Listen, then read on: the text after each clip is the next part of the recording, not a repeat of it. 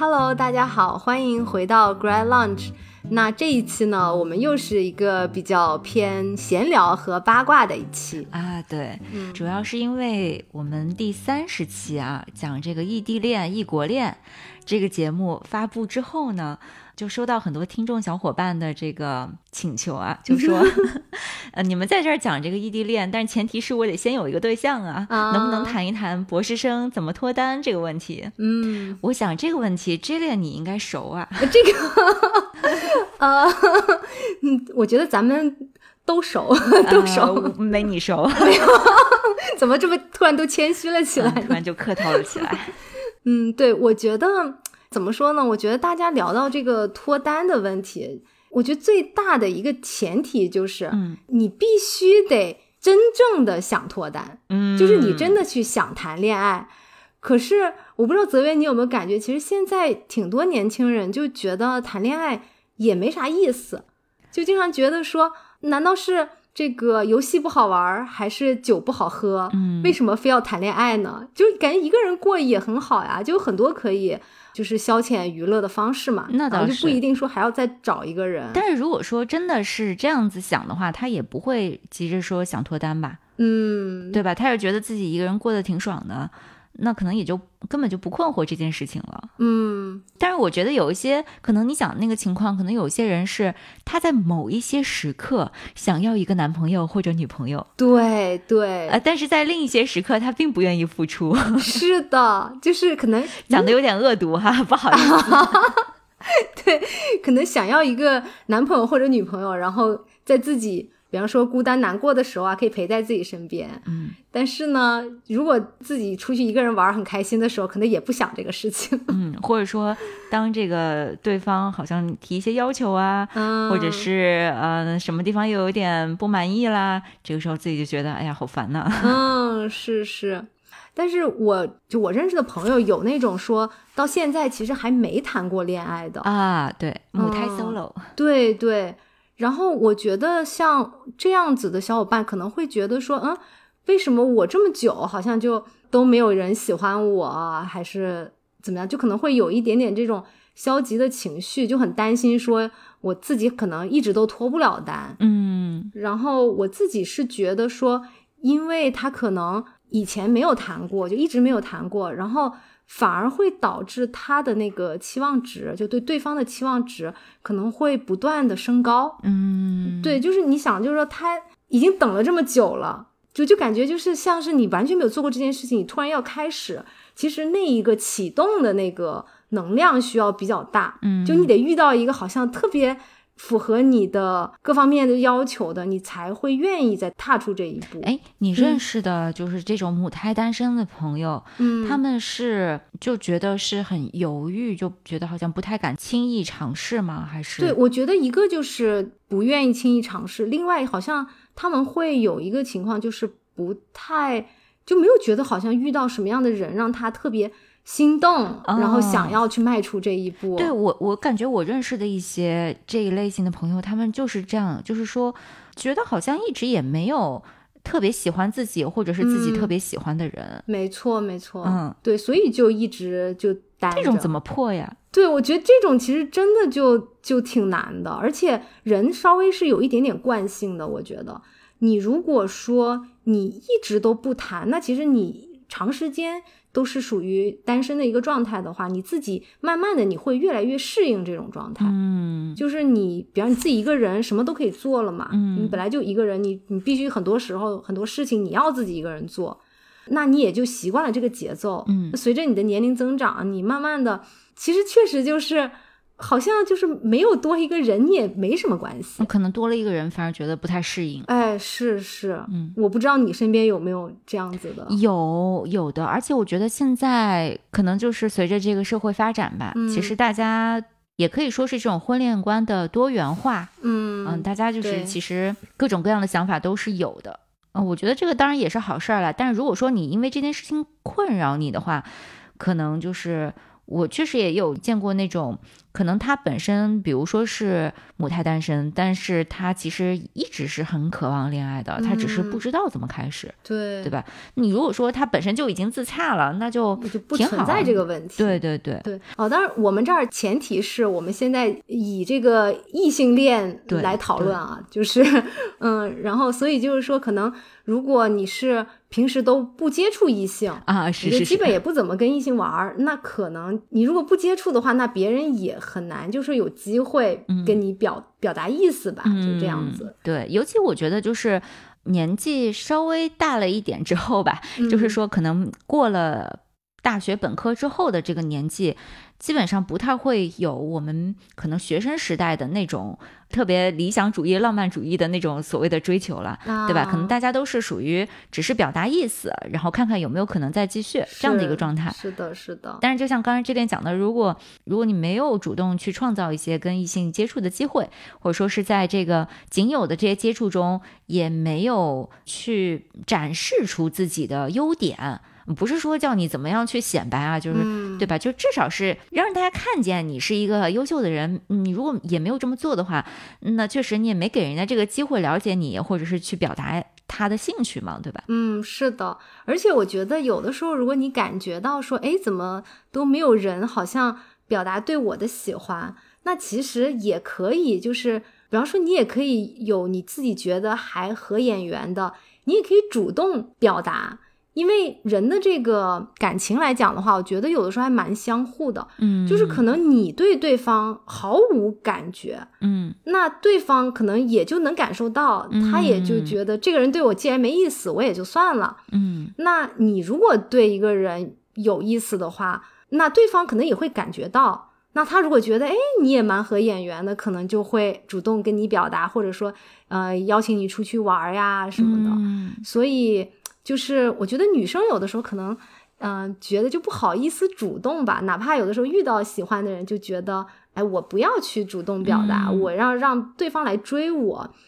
但是可能是我性格，就是我如果是喜欢的话，我是会那种主动去表达的那种人。嗯，哎，这个嗯我觉得你提到一个很有意思的点啊，嗯就是我不知道你怎么看这个问题，你嗯觉得女生在这种情况下，她的主动表达要表达到什么程度？是直嗯接，或者这么说吧，就是你建不建议女生主动表白？呃，我是不介意主动表白的，虽然、呃，建议还是介意 啊，我不介意，啊啊？我不介意，嗯嗯就是如果我真的特别喜欢这个人，我是会主动表白的，嗯，对。但是我觉得主动表白这个东西，我觉得是循序渐进，就是我不会说一上来我喜欢这个人，啊。我直接就冲到他面前，我说哇，我好喜欢你，就也不会，肯定就是先是你对对方有好感，你可能比如说叫他一块儿去吃个饭呀，嗯。比如说一起看个电影啊，打比方，就是会先有一些这种活动上面的，或者就是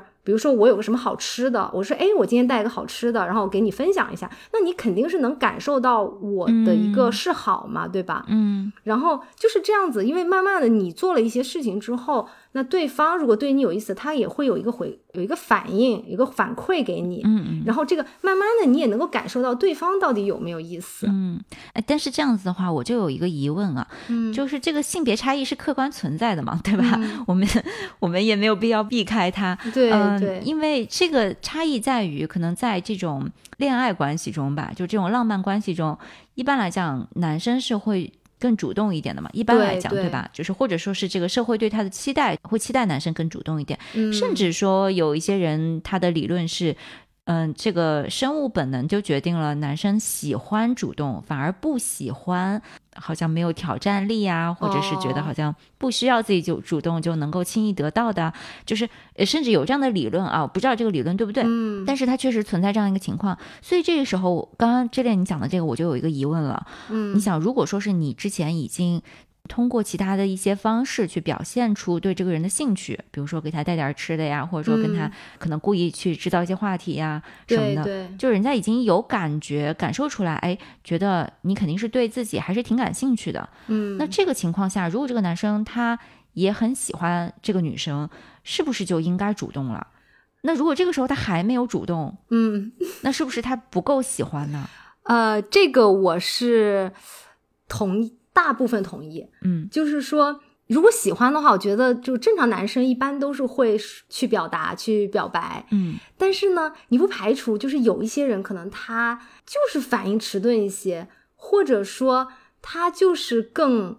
害羞，嗯，就是不好意思，或者说他可能吃不准。虽然你已经好像示好了，但是他可能还是吃不准。嗯嗯，那那这个时候，我觉得就如果你真的很想跟对方进一步，就是发展男女朋友的话，我是不介意去主动提出来这件嗯事情。但是呢，这里面我觉得像你说的这个可能性是存在的。当然，我会先一个进行一个判断嘛，嗯就是可能像你说的，大概率我觉得这个人很可能不是特别喜欢我，嗯，就是我已经到这表达到这个份上了，他也没有任何的那个呃主动的要跟我表白，那可能他确实不是那么喜欢我。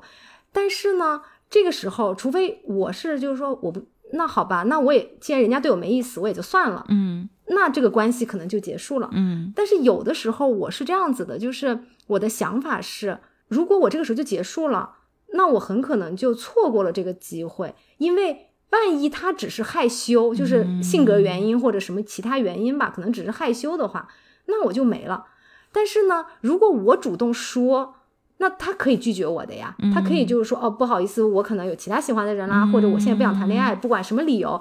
最起码对我自己来讲，我觉得那我也就有一个 ending 了，我就这事儿就结束翻篇儿，我过去我就可以再再找其他人，我就不会一直惦记着这个事情。哦，是，对，所以我觉得对我自己来讲，这个表白这个行为本身，它是帮助我去完结这个事情。或者是快速的去做一个决定和判断对，就是我不喜欢猜，啊，就是我觉得一直猜来猜去的话，就挺挺耗那个精力的。对，对，哎，我觉得你这说的挺有道理，而且我觉得从你这个里面可以学到一点啊，嗯，就是不要怕试错，就或者说不要怕风险。啊，对对是的，对，就确实是，就像之前我们聊，说是觉得试错成本高啊什么的，嗯，就是可能正是因为这样的想法，所以导致错失了很多机会嘛。是的，是的。然后，但我觉得你的你的这个做法就是属于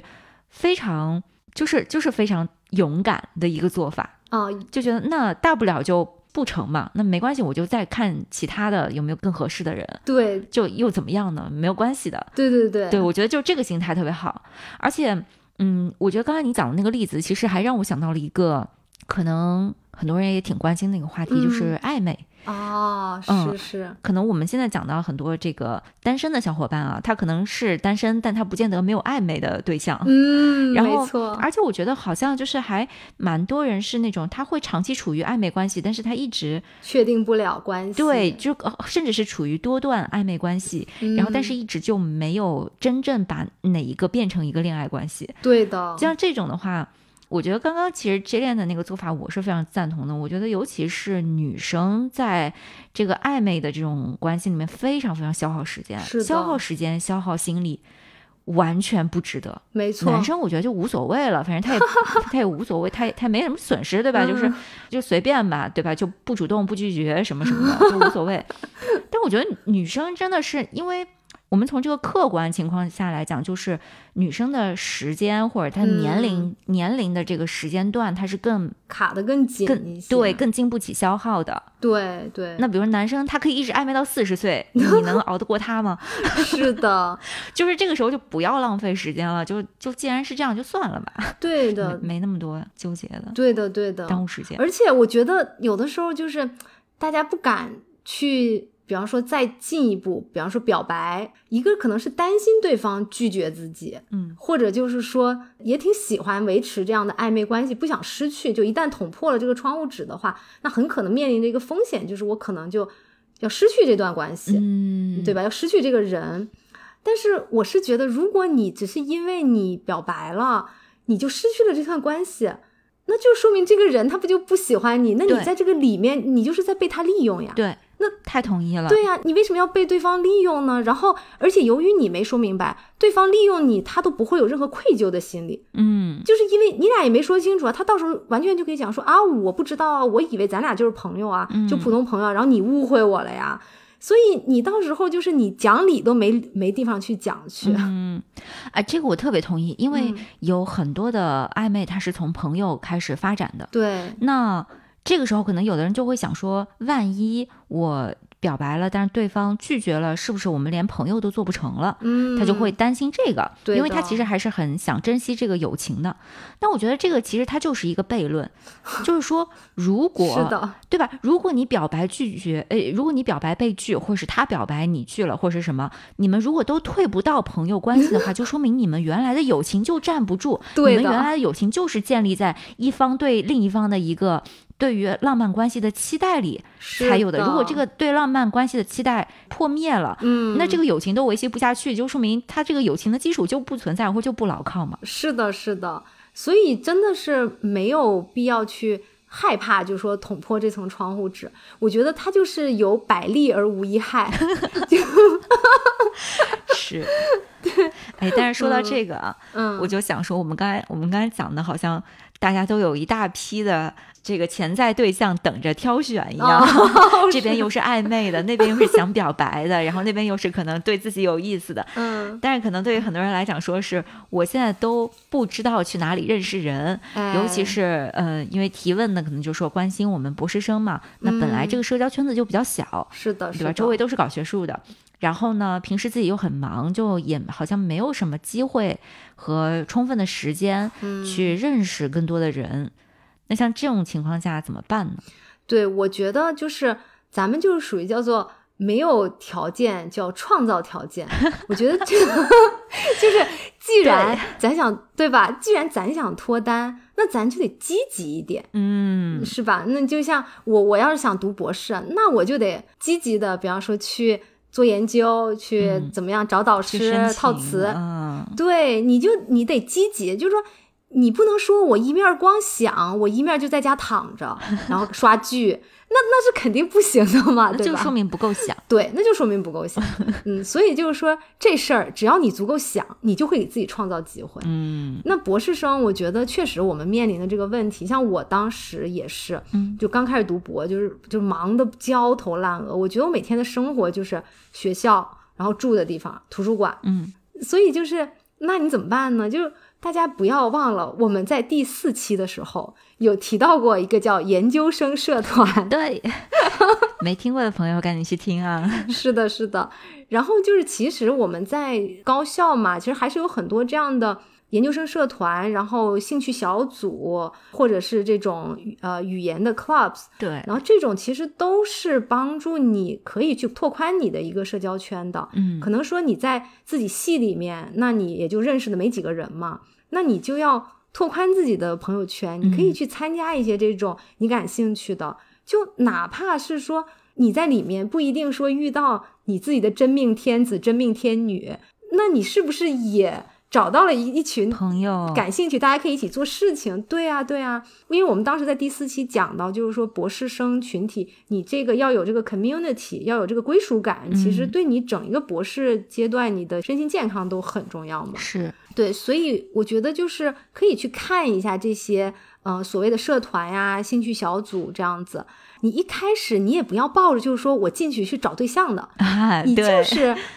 对，就不要给自己这么大压力。你进去就是想我是认识朋友的，我就是去要开心，嗯，就是去找乐子，你就可以是这样子的一个心态。嗯，那你如果正好又遇到合适的，那就很好。对，甚至有的时候，可能你在这个社团里面确实没有什么合适的人，嗯但是因为你结交了一群朋友，在这个社团里，你们平时可能会去哎呃吃个饭啊什么的，然后这个时候朋友的朋友就又会加入进来，对对，那你有可能就在这个里面又遇到你喜欢的人或者合适的人。没错。对，所以这个不好说的。对我觉得，嗯，这个思路真的是因为，呃，一开始 j 点一开始讲，我们要非常积极主动的去给自己创造机会，嗯，但是我们创造了机会之后，其实又不要太功利哎，对的对的，啊。嗯，对，我觉得就这个嗯平衡度的这个把握还是挺重要的。就可嗯能听起来有点难，但其实也不难，只是说我去不断的给自己创造机会，然后但是在这个过程中呢，其实我也不是说强求说我一定得怎么样，只是我享受这个过程，然后就带着交朋友的心态，然后这个时候就看接下来事情会怎么发展，它有的时候就自然而然的会发展起来了。对的，对的。我觉得先以这种交朋友的心态去，它很好的就是你也不会给自己那么大压力，嗯然后呢，你也不会给对方那么大的压力。这样子就是大家一开始交往的时候那种心态就是很健康的，要不然的话，你说你就一副抱着找对象的心态进去，你跟人家聊天，我觉得也会很不自然，对，是的，是的，是是的。吧？然后说到这个，就是还有一个就是说，可能很多同学会说，哎呀，我这个读博期间这么忙，我哪有时间还去参加社团啊？啊什么还去结识各种朋友？这个我觉得还蛮常听到有人这样说的。但是其实我们第四期里面也讲了，就是为什么你需要去参加这些组织，它对你的。即便我们不谈说恋爱什么的，它对你嗯其他方面的好处，这个刚才这边也提到了。然后还有一个就是之前讲到的这种优先级的排序，你不要说你嘴上讲说，哎呀，我想有个对象，但其实，因为我们说是你有没有时间，还不就是排优先级嘛？对，那你真的就是说，剩下来这个时间，我只有这么多时间，我分配给谁？然后我一个一个排下来，你发现就是我分配给找对象的时间排在第二十一位。那 那就是你实际行动上面把这个优先级排得非常靠后，甚至它还不如你去刷剧。你说我这个时间，我仅有的这个半个小时，我宁愿去刷一个剧，我也不愿意去参加一个社团活动，或者不愿意去找对象。那你显然就是说我更想刷剧，而不是想谈恋爱嘛。但是这个也没什么错，就是但你如果是这样，发现你的行动已经是这样了，就不要嘴上在欺骗自己，说我特别想找对象。是的，是的，这个我觉得说的特别对，因为很多人其实是他觉得自己很想，可是确实像泽源讲，就是优先级排的很后，那这样子就真的是没办法。就是为什么就是有的时候困难是可能你还是不足够重视它，嗯没有把它放到特别前面。嗯但是刚才就是泽源提到一个说，就我们博士期间学习特别忙，你可能说参加社团啊，也挺花时间的。那咱们就说，如果你真的不想去花这个时间参加社团，那也不是没有别的方法的。嗯我觉得还是有一些对于所谓的我们这种打引号的这个懒人群体，就也还是有一些别的方法。就是现在其实有很多的那种 dating app，啊，对吧嗯对这种 dating app 呢，其实就很广泛了，就是大家到网上搜啊，都有各种各样的这种 app，对也。那个也很方便。因为这些 app 没有给我们投资，没有给我们做广告，所以我们也不说他们是谁。哎，没错，所以我们就不提他们的名字了。嗯，对，然后就大家去搜吧。呃，那这个其实它就是，我觉得算是比较怎么说呢，就是省时间。然后我不能说非常有效吧，但是比如说我们研究生社团或者说学校的一些兴趣小组，它的认识人的范围其实还是在学校这个范围。嗯，对吧？对，然后通过 dating app 的话呢，你可能就能认识一些高校以外的，嗯可能是这种社会人士，对吧？就已经工作了的，对，他就不仅限于学校的这个范围，所以你等于说认识的人就又可以打开更多。嗯那它也比较简单，我觉得就是你在上面输入，一般都是你就是上传一些你的照片，嗯呃，然后填一些你基本信息，嗯然后这个时候就是你可以刷到很多，就我们假设你是异性恋啊，嗯，那你会刷到很多这个异性的不同异性的一些资料，嗯那你就可以看有你喜欢的，你可以跟他们聊天儿。然后以以我自己的经验来说，因为我以前也用过 dating app，、我用过只用过一款，它其实我的感受是对女生相对友好，嗯，是嗯的，对，就是我这个友好意思就是说，你会如果你是女生，你会收到大量的男生给你发嗯的信息，嗯可能也像泽源讲的，前面讲的就是说，男生一般会倾向于更主动一些嘛。嗯对，然后如果你是男生的话，因为我有我有知道有一些男生也用这种 dating app，他们就说我们除非主动给女生发，否则不不然会其实很少会有我。完全能理解，虽然我没有用过啊，但是我、嗯我我觉得我完全能想象嘛，因为对他那个就是等于说，我看一下你的 profile，然后我觉得我有兴趣，我就留着我，我就左滑还是右滑，吧？对对对然后我就是没有兴趣，我就划掉。嗯那你想想看，男生什么就是女生在看这些男生的时候，就肯定大量的都是划掉啊，对对对，没错，对吧？除非除非这个人就是一一眼看就有一些特别 stand out 的地方，嗯嗯，甚至有的人讲说这一类的呃 app 对于嗯、对于这个没钱的男生特别特别不利。哦，但我非常能理解，就是嗯如果说你想，如果说一个男生他在他的那个头像上面放就是什么豪车呀、豪宅啊什么的，啊那可能那些女生就会留着，对对对，就不会划走。但是如果他你一看就是也没有什么特别吸引人的地方，一般女生就划走了。嗯，没错，就是这个很能够想象的吧，对吧是的？是但是男生的话，就是他这个时候就本来就很焦虑，然后就觉得，哎呀，只要是个女生，我就都可以，只要她对我有兴趣，我都可以考虑。对他确实是这样的一个情况啊，对对，你这个说太对了，完全可以理解啊。嗯，因为我之前我我是没见过，但我之前听我一个朋友说，就聊说他看到过一个他的男性朋友就在这个 dating app 上在刷，然后他说看到他都很震惊，就是那男生是怎么刷的呢？嗯就是基本都是感兴趣，就是嗯他有空的时候就把那个那个 dating app 打开。然后那个手就在刷刷刷刷刷，就全都是喜欢喜欢，就偶尔比如看到一个实在是长得太不过眼了，可能，然后就给他刷到一边儿去。我就觉得哇，这么夸张吗？这跟我在看资料的时候完全不一样。就是嗯我看的话，我是会很仔细的看嗯这个男生写了什么东西，然后看看跟我的兴趣爱好吻不吻合，价值观类不类似。嗯，就是我会看很多这种信息。然后我才知道说啊，原来有的人是直接就是看着一个头像就开始已经在那里一天可以刷个几百个人的那种。嗯，是这个真的性别差异很大，所以你讲说像这种 app 对于女生相对来讲更友好，是确实是这样，完全可以理解。嗯，对，所以就是说，比方说你是女生，然后你想认识更多人，那我觉得这个 dating app 的话，它其实就你可以用这种方式，确实能帮你认识不少人，因为很多人会主动联系你嘛，然后比方说甚至给你发信息啊、想约你出去什么的，嗯呃，对，这个是我觉得也算是比较有效。嗯嗯，但是这个地方我觉得大家就稍微注意一下，就女生在用 dating app 的时候，其实里面是有一个年龄歧视的。嗯，就比如说你在输入这个基本信息的时候，它会让你输一个你的年龄嘛。嗯那你的年龄它是个具体的，比如你二十六岁还是三十六岁，你会嗯。写一个具体的年龄。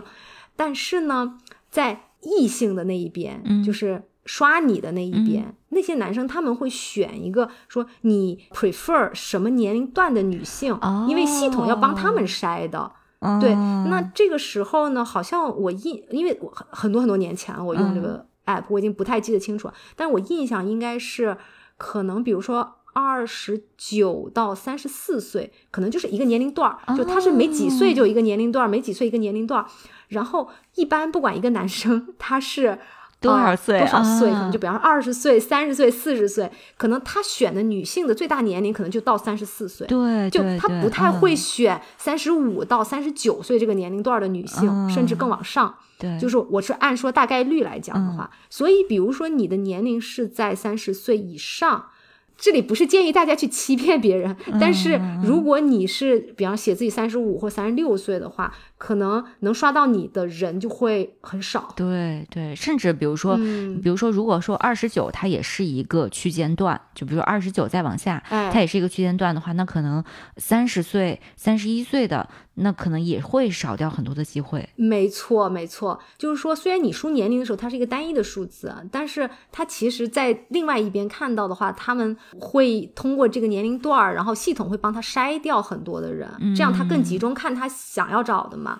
那如果大家想机会更多一点的话，就我不知道啊，这个嗯不是建议，但是你、嗯。你可能比如你稍微把年龄写小一点点的话，就是你可以到时候比如说你跟这个人约会的时候见了面，你可以跟对方解释，嗯，就是说啊，实际我年龄可能是怎么怎么样，对吧？而且我觉得咱们 亚洲人普遍看上去还是比实际年龄要年轻的嘛。嗯，对，当然这个就有点风险了哈。对对对，是的，嗯，但是这样子一比，确实是因为如果说我们是线下，比如说刚才讲的那种社团认识的，本来就是大家都是朋友，然后这样子开始相处的话，人家是先了解你这个人，对。那后来就知道哦，原来你现在多少岁，他可能也就觉得没那么大所谓，没错没错，对吧？也就是个数字，对。但嗯是如果说是第一印象或者是一开始就给你做一个年龄的筛选的话，那确实就是年龄会体现出一个很大的劣势出来。对，是的，所以我觉得就是这一点儿就是有点儿不好的，就是你用 app 的话，它会嗯存在这个年龄歧视的问题，就就大家反正知道就就行了，具体怎么操作就是看你自己了。哎，那我那正好因为谈到这个啊，嗯我还挺好奇的，就是很多人会觉得这种 app 的话是上面的人很杂，哎，对，那这个的话有没有什么办法是可以怎么讲呢？规避一些风险，或者说是筛掉一些就肯定不靠谱的人呢？嗯，我觉得这个是可以通过聊天儿是可以进行一个基本的筛查的。嗯，就当然，首先我觉得，就从我自己经验来讲的话，你作为一个女生，就像我的条件，我觉得也就是一般吧。可是呢，其实会有很多的男生就是会联系你，因为因为男生嘛，他就是就像泽业刚才讲的，可能他就觉得有个女的就行，他也不一定说要挑多么多么优秀，是吧？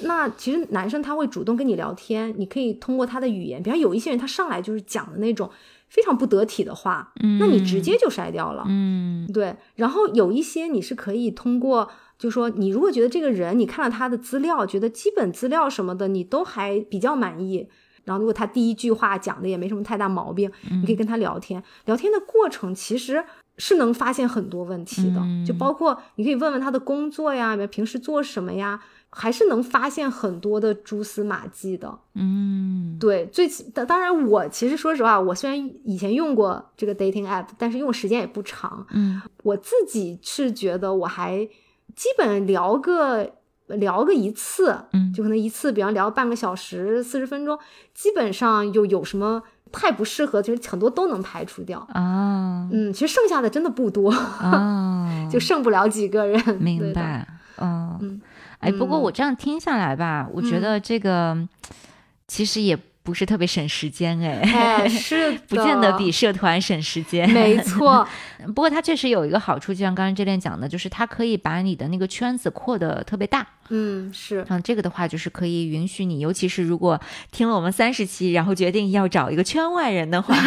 这个可能是一个比较好的一个方法。嗯，没错，没错。所以反正反正确实这样听下来是有利有弊的。嗯不过相对来讲，其实我还蛮喜欢，就是之前讲的那个社团的方式，嗯因为那个的话，它其实是已经给你和对方就是有了一个共同话题的一个平台。嗯，是的，就是说，你们两个人既然能在这个社团里认识，就说明你们肯定是有一个同样的兴趣爱好，对对吧？至少一个对，同样的兴趣爱好，而且呢，这个兴趣爱好有的时候它还可以反映出来你们的一些其他的共同的特质嗯或相似的特质。你比如说，你假设你们是在一个比如户外运动的一个兴趣小组里面认识的，嗯，那显然大家肯定都是非常喜欢锻炼，注重身体健康。对，然后喜欢大自然，呃，周末的时候是如果要约会是那种想会想去户外呃郊外玩的啊、哦而不是在家打游戏的，对吧？这个就 已经可以帮你就是筛掉了很多人了。是的，嗯、是的，所以我觉得这块儿的话，其实还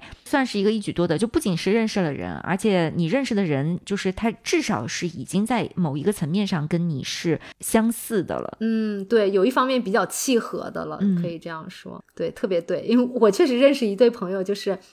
他们俩是打游戏认识的。啊 然后他们都很爱打游戏，对对对然后嗯也很合适。然后后来他们就是属于那种周末的一块玩的方式，就一块打游戏，嗯然后也很开心。对，包括说我嗯们之前、呃有一期有讲到那个博士生学二外嘛，啊，那因为我们尤其是人文学科的博士生，一般来讲，比如在美国啊，他是对你的这个第二外语是有要求的。嗯，那其实上语言课或者是参加相关的语言小组，也是蛮会容易认识人的。对，而且这样子的话，其实大家就是因为都学这个语言，那肯定嗯也都喜欢这个语言的文文化，甚至可能会认识这个这个语言的 native speaker。嗯，对吧？因为他们可能就是像我之前，嗯，我们在呃，应该在第四期里面好像有提到过，像那个比如说日语绘画的那个小组，嗯他就是他也会有一些就是日本人，但是他就是想要去帮助正在学日语的外国人，所以他也会加在里面，对，然后会跟你去对话这种。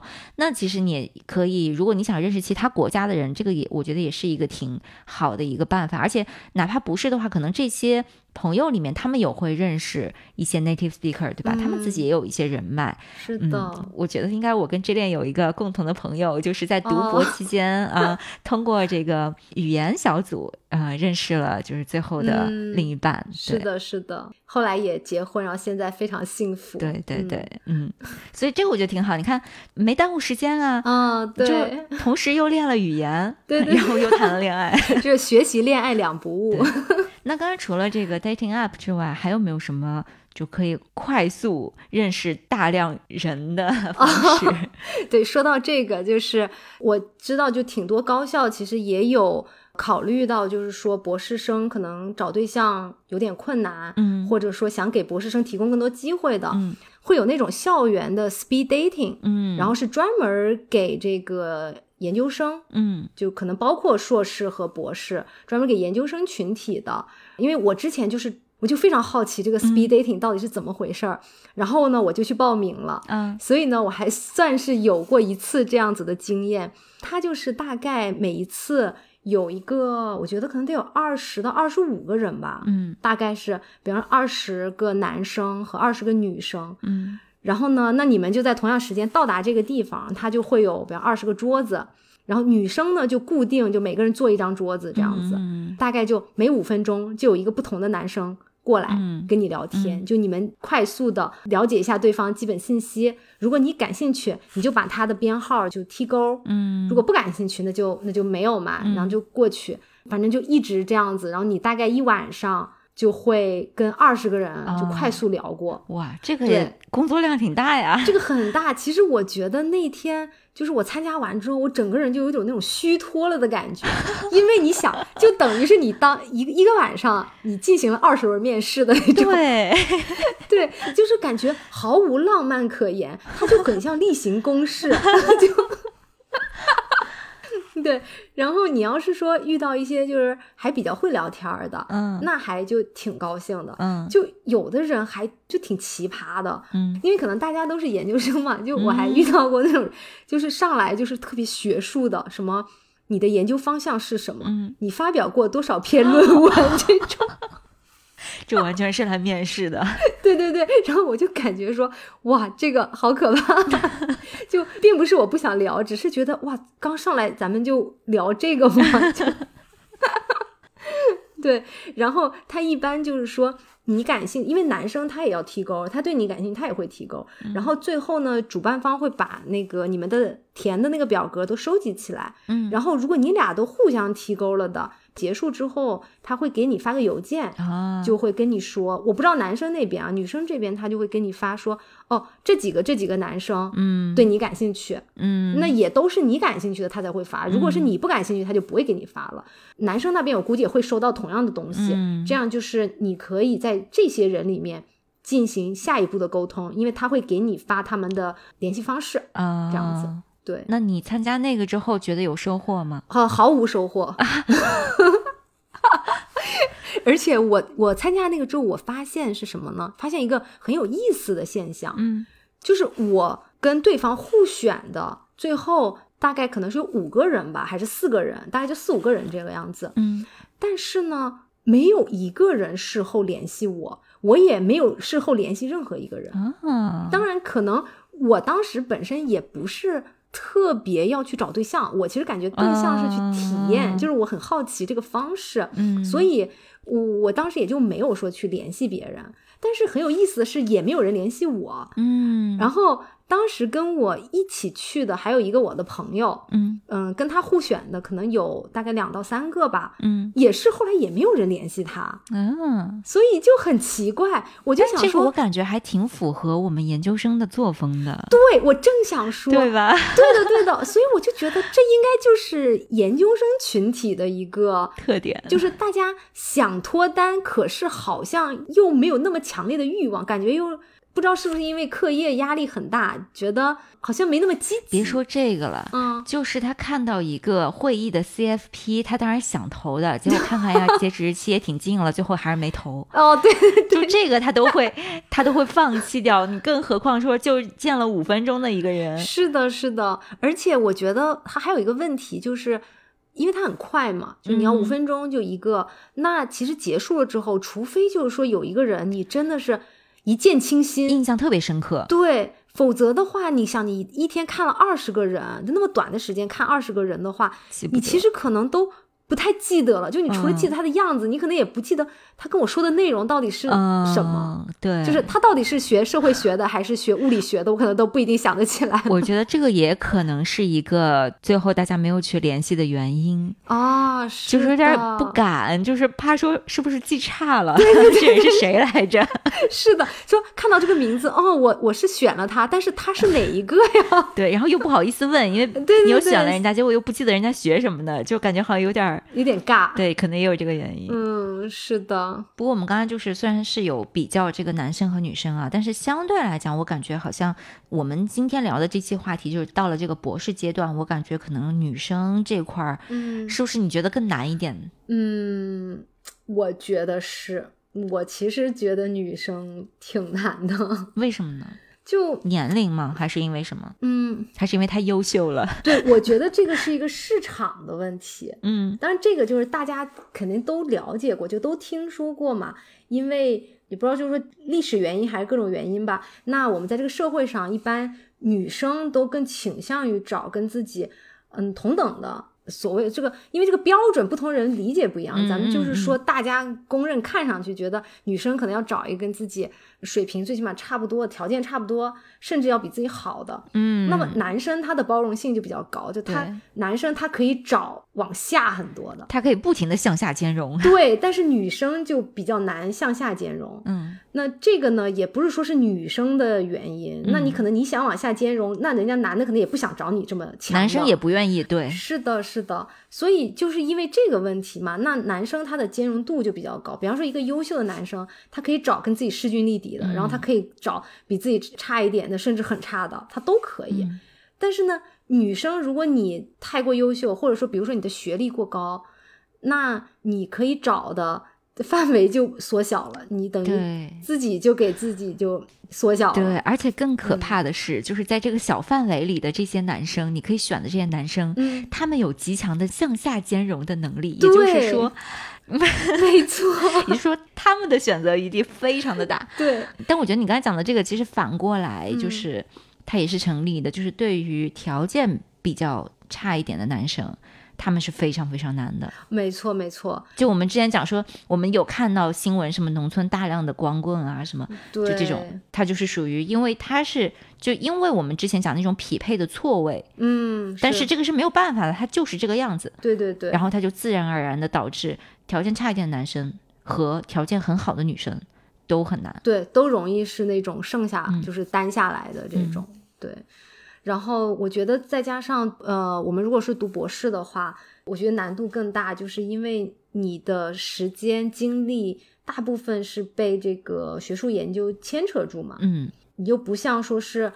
读本科的时候，或者说你可能出来工作，呃，可能有更多的这个休闲的时间，然后去约会什么的。我觉得像我们之前很多期都有讲过，就是我们的周末、我们的假期，其实很多时候也都是被学术研究占据的。嗯，那你还要再去就尝试出去约会啊，什么这些都会牵扯你很多的一些时间，然后我们可能也没有那么多的时间去认识很多的人，然后去给我们找到一个合适的。嗯所以，嗯，真的是我觉得对女生来讲的话是更难的。嗯，对，而且就像我们之前讲到说那个 dating app 的那个年龄嗯，的问题，其实现实生活中当然也是这个样子。对，我感觉在国外相对好一点，我不知道你有没有这个感觉，嗯，我觉得就是对于女生的年龄的宽容度。我觉得现实中是更宽容一些的，嗯但是 dating app 就不会，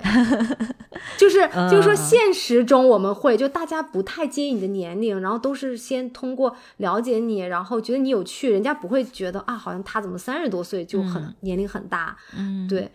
但是呢，你说像用 dating app 的话，在别人还不了解你的时候，就很容易就是通过年龄就直接把你筛掉，那这个就也很不公平嘛，你感觉上，嗯。嗯，我觉得在 App 上的话，就有点儿 国际通用，就都有点儿歧视，嗯。但是就是说，现实中的话，我觉得在北美确实对女性的年龄会相对于宽容很多。嗯，这个是不光是说你约会，包括你找工作什么的，啊都会相对好很多。是的，是的。嗯所以这么来讲的话，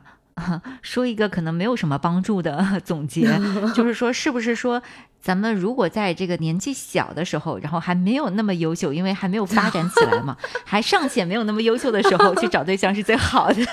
是是是，然后找到一个优秀的人跟你一起成长，对，最后你们两个人都变得优秀。哎，我觉得这个其实还蛮有道理的，虽然这个也不是完全由我们控制的，嗯嗯，但是感觉上是。嗯，谈恋爱还是要趁早吧，感觉上是这样子。如果已经晚了怎么办？已经晚，那就刚才讲的，创造机会，抓紧时间。嗯，哎，确实。但是说到这个优秀，就是我不知道你有没有注意，就是其实咱们身边应该会有挺多，就是你看上去条件特别好、很优秀的博士生，嗯，但是反而还没有脱单，就眼光高是这个意思吗？我觉得眼光高是。其中一个原因，嗯，当然，我觉得说的话，比方说，我有朋友啊，我就觉得，哎，你眼光太高了，你也可以稍微降一降你的标准。但是我发现，但凡我认为别人眼光高的，他们给我的反馈都是我眼光真不高，嗯，我我已经已经降了很多了，我已经降了，我已经降了很多了。然后我就觉得，哎呀，这个怎么说呢？就因为以前啊。我一直也觉得自己是一个眼光不高的人，嗯，然后直到有一次我跟我爸聊天儿，就是我爸说你到底想找个什么样的？嗯，我说我要求也不高啊，我就是想找，比如说，因为我是个声控，我就喜欢声音好听的，嗯。然后呢，我觉得自己得特别上进吧。我因为我是个比较上进的人，我希望找一个跟我一样可上进的人，嗯，什么的。我大概可能说了个三四点儿吧，我觉得听上去要求都不高啊。然后我爸就说：“你这要求也太高了。”然后我说：“这个高在哪儿呢？”我爸说：“你想一想啊，你这一下就列了三四点儿，你想要能满足这三四点儿的人，本身就已经不多。”对，本身就已经不多了，然后人家这三四点都满足了，说明这个人已经蛮优秀了。那人家为啥会喜欢你呢？我爸就反问了一句。我天哪！我感觉亲爹说你的眼光高，那是可能还真的是。对，然后我当时的第一个反应就是，你是我亲爹吗？对啊。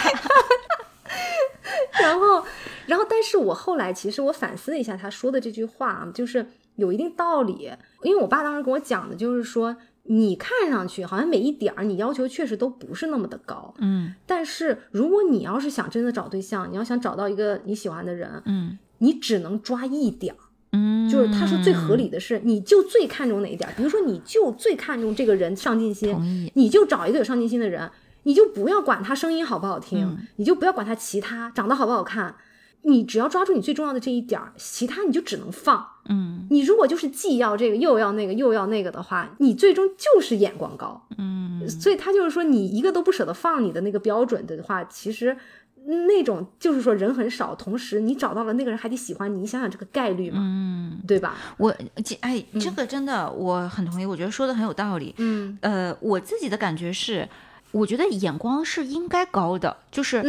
我们不能说眼光就很低，什么人我们都对吧都接受，那肯定不就眼光是应该高的，但是我觉得标准不要多。哎，没错没错，嗯，我觉得是这样，因为因为我们我还发现有些人他标准一大堆，但他其实眼光很低。我不知道你能不能理解我讲的这个意思。完全理理解理解。你有的人吧，我就我就随便举例子，就都不是真实的人，随便编的。哦，好。比如说，他说这个男生一定得有钱，一定得喜欢孩子，一定得什么健身，一定得什么吧吧吧。然后哦，找到一个符合他所有这些标准的男生了。我们假设，结果这个男生。呃，一天到晚出轨，然后又还家暴，然后还什么，就渣男，就绝对的渣男。是的，那你还跟这个人浪费了多少年的青春？就是因为你觉得他符合你所有的标准，你就属于一大堆标准，但其实你眼光很低。没错，没错，嗯，是的。所以我特别同意你刚才讲说，你爸说那个，就是你觉得最重要的是什么？对，就你在找对象的时候，最重要的是什么？呃，一点也好，两点也好，就不要多了。就是你有一个底线，这但这个底线得很高。嗯，是的，这个底线得很高。然后在这个基础上，那些其他的那些标准，实话说都无所谓的。嗯，是的。而且就是，我觉得可能也就是亲爹吧，才会说出这种话，就是 他经常就是想让。你不要老老看别人就是要怎么样怎么样，你也反思一下，就是自己嘛，就是自己有没有就是 这么优秀到 这样子的一个人，是吧？就是人家就就就是非娶你不可啊，这样子。所以，嗯，我觉得有的时候我们可能过度的去关注自己需求什么，当然自己的需求是非常重要的，但是也要稍微考虑一下这个实际情况。嗯，有的时候其实真的能找到一个人非常符合自己最看重的那一点，其实就挺不容易的了。嗯，你，就已经是可以。尝试继续往下走一走，而不要就卡在说啊，他其他其他都挺好，但是我有一个要求，他就不满足，就算了，就他就身高没有达到一米八，他只有一米七九啊。对，就大家要是这样子找的话，那确实就还挺难脱单的。嗯，对。然后如果大家就是说啊，觉得觉得我眼光也不高呀，然后各方面就我我也没有在约会的时候踩一些什么雷呀，为什么我现在就是还没有脱单？然后大家也不要太过着急，就是只要你多去给自己创造社交机会，多认识人，慢慢的你总是能找到自己合适的。嗯，而且我们这里虽然讲这一期是讲说博士生如何脱单嘛，但其实脱单并不是我们的一个最终目的。我们最终目的也不是说就非得要找另外一个人跟我们过一辈子，这个也并不是适合所有的人的。所以就是说，脱单不是目的，我们最关键其实是希望能够在这个博士阶段，或者说我们整个人生阶段，都能够有一个健康的心理，以及有这种能够建立亲密关系的能力，才是最重要的。那如果你有了这个能力的话，不管是你说你找到了另外一半一起过，还是说你自己一个人。那你都能过一个非常精彩的人生，嗯，对吧？我自己这个觉得很有意思的就是当年看那个《生活大爆炸》，嗯，里面 Sheldon 他在朋友的婚礼上，他就讲了一句话，我觉得可可有意思了，就是他说：“人穷尽一生追寻另一个人类共度一生的事。”我一直无法理解，嗯，或许我自己太有意思，无需他人陪伴，所以我祝你们在对方身上得到的快乐与我给自己的一样多。然后哇，我当时看到就给我笑的不行。嗯，对，就是如果你自己是有一个健康的心理，你其实有建立亲密关系的能力，但是。你可能比方说没有找到，但是你自己是一个非常健康的人，心理、身体都健康，你其实自己也是可以过得很精彩。嗯，所以这个能力我觉得是更重要的，而且只要有了这个能力的话，然后你又很积极的想要选去寻求另一个人共度一生，我觉得这些都是可能就是。或早或晚的事情吧。对，就是一方面创造机会，然后保持开放的这个心态；那另一方面还是等于专注自己，然后让自己过得开心充实。对对，是这样的。而且我觉得我挺认同一句话，就是人终究是孤独的。嗯，当然有有非常非常幸运的人，他就是找到了灵魂很契合的另一半。嗯，但是很多人呢，可能就是我觉得大部分人吧，可能另一半找到另一半，然后可以一起过日子。就是终究，我觉得很难有一个人他能够真正的特别的理解你，就是达到那种理解的那种程度。嗯，其实很多时候，你你面对生活中的一些事情，那种理解才会让你感觉到可能是不孤独。嗯，那很多时候，如果你做的很多事情，然后别人不能彻底的理解你，但是他可能还是能帮你做一些事情的话，嗯，其实你这种内心的那种孤独感还是在的。有的时候并不会因为你。找了另一个人，你就会没有掉了这个孤独感，嗯，对吧？是，但我觉得你刚才讲的这一点让我想到，就是其实有一种想法是说，这个世界上存在一个灵魂伴侣，或者说存在一个跟我。完美匹配的人，这种想法我觉得其实是不切实际的。对我觉得世界上不会存在这样一个人，呃，但是你最终有可能获得这样一个人，因为那个人他必然是在跟你的相处中，你们一起最后达到那一步的。嗯，但是不可能是说直接有一个原厂就出厂设置就是那样子的。对，呃，就是从天而降，然后就完美匹配你，那不可能。而且你自己也会发生变化，那你一变，它是不是还要跟着变？对对，是的，对，就是这。种我觉得是不存在的，所以嗯，我觉得就是在讲亲密关系的时候，有一个概念叫做 growth mindset，嗯，那个我觉得还是一个我觉得很有道理，我很认同的一个概念，就是说我们并不是说指望对方为我们做什么改变，就是说要改变别人的天性什么，不是这个意思，而是说因为你们呃是一个亲密关系，然后你们。其实是共同经历了一段人生，嗯，所以在这个过程中，你们是共同成长的。嗯，是的，然后你们通过这个共同成长，最后能够变得越来越好。就是说，你们之间的这个关系会越来越亲密，会越来越契合。嗯，但是你们一开始可能完全不是这样的，对对，就是你你是在成长，然后而且是因为对方的存在，让你自己个人的成长也能够变得更好，嗯，就是能够更有助于你们彼此的个人成长。呃，这个我其实觉得是，不仅我很认同，而且我觉得这个也是我觉得亲密关系的一个优势，就是说。就我之前非常同意的，就是说，不管你一个人过还是两个人过，它不见得会给你带来幸福。嗯，就是幸福不幸福跟这个没什么关系。对对。但是如果你有一个经营的非常非常好的亲密关系，嗯，而且就是是一个非常长期的，你这个必须要时间，非常非常长期的，仍然经历的非常好的亲密关系，它能够带给你的东西，确实是。其他任何关系无法替代的，那确实是这样。只是说极少有人能达到这一点，嗯，但是如果你能够拥有的话，相当于是你跟另一个人去完全分享了你们的人生，就是你们一起就是成长，然后一起去经历一个共同的人生，这种经历是真的没有办法。替代，但是你要想达到这一点的话，你们两个人都必须要付出很多很多。嗯，是这个过程肯定有很多的妥协，但是双方也是在这个过程之中一起成长，然后。不是有句话就是说，这个你让我变成一个更好的自己吗？啊，是，就是我觉得良好的亲密关系，它就是双方不仅是共同成长，就是是对方让你变成了一个更好的人，你也让对方变成了一个更好的人，然后在这个过程之中，你们就等于是一起成长了。嗯，所以如果你找不到一个。呃，让你能够变得更好的人吧。嗯，那其实真的，嗯，自己过也蛮好的。你不想，你并不想找一个人能够就把你变得更糟糕。对，然后把你所有的不好的东西都激发出来。对，对我之前还有个朋友讲了一句话，就是我我当时听了觉得挺有意思的。他说，他说，你说我找一个对象吧，我不求他为我遮风挡雨，但是总不能风雨是他带来的吧。然后我就觉得，哎，这个很有道理呀。嗯，说到这里啊，我觉得我们今天其实聊了这么多，可能都没有办法去触及一些真切的问题，就感觉还是有点，我们就是空说呢，在这儿，对吧？落到具体的那些实际问题的时候，那得具体问题具体分析嘛。对，所以如果说就是在听的小伙伴。确实，自己目前是遇到一些问题，嗯，然后想要有一个人来参谋参谋的话，我必须在这里强烈推荐 j i l i a n，真的，真的，我觉得 j i l i a n 是我见过的，就我周围认识的人里面最适合做情感博主的。哇，我都不好意思，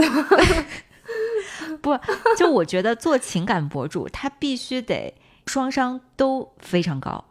就是他既能够从理性上给你分析，而且能从情感方面对。不同的人去共情，就还不是说仅仅共情你，他还要能共情你所在遭遇的那些人。对我觉得 J 恋这方面真的是非常强，但是只是说我们因为做了学术的这个节目，所以这方面的这个才能并不能充分的展现出来。但是我真的强烈推荐，如果我们小伙伴有具体的问题的话，J 恋可以去问你吗？可以直接问你吗？哦，没问题，没问题。呃，可以加我的微信，然后大家来聊一聊。嗯。因为我其实对就是大家的情感问题，其实我也是挺好奇的，然后就很愿意聊这方面的事情。倒不是说我都有经验啊，这个，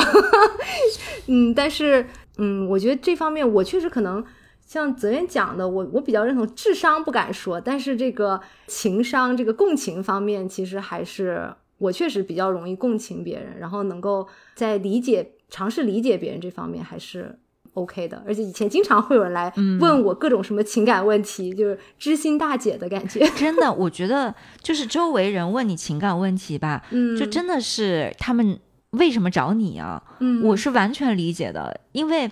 你有的时候，我们周围的朋友，你跟他说这件事情，要么就是他们就说啊，是的，哇，就跟你拼命共情，但是没有任何用，不分析是吧？对，只是当时让你爽了，但是其实你自己回头想想，问题还得自己解决。嗯但是还有一些人，就是你跟他讲的时候，他说啊，那你这样不行的，你应该这样，你应该那样，就拼命给你提建议。对对对。然后这个其实你自己也觉得就是。但是你说的这些并不符合我的情况，对吧？你其实也觉得并不是那么的有帮助。嗯，然后，但是我觉得，你看这恋，我觉得就是那种，它两边都可以给到。我觉得这个就 非常难得，这个是吧？你你肯定朋友肯定找你都是因为这个原因。对，有有可能你这样说吧，我觉得，嗯，真的，我因为我就又回到我们今天这个主题来了。其实很多时候它就是一个你会不会聊天，嗯，然后我觉得其实这恋就是你在这方面情感上面的成功之处，就是很得益于你的这个特点，就是我觉得你是一个比较善于跟别人建立。深度联系的人，嗯，但是这个能力我们在现代社会其实是大家在丧失的，嗯，就是我们可能认识很多人，但是极少跟别人建立深度的联系，嗯，就非常浅交往。然后，但是我觉得就是说你是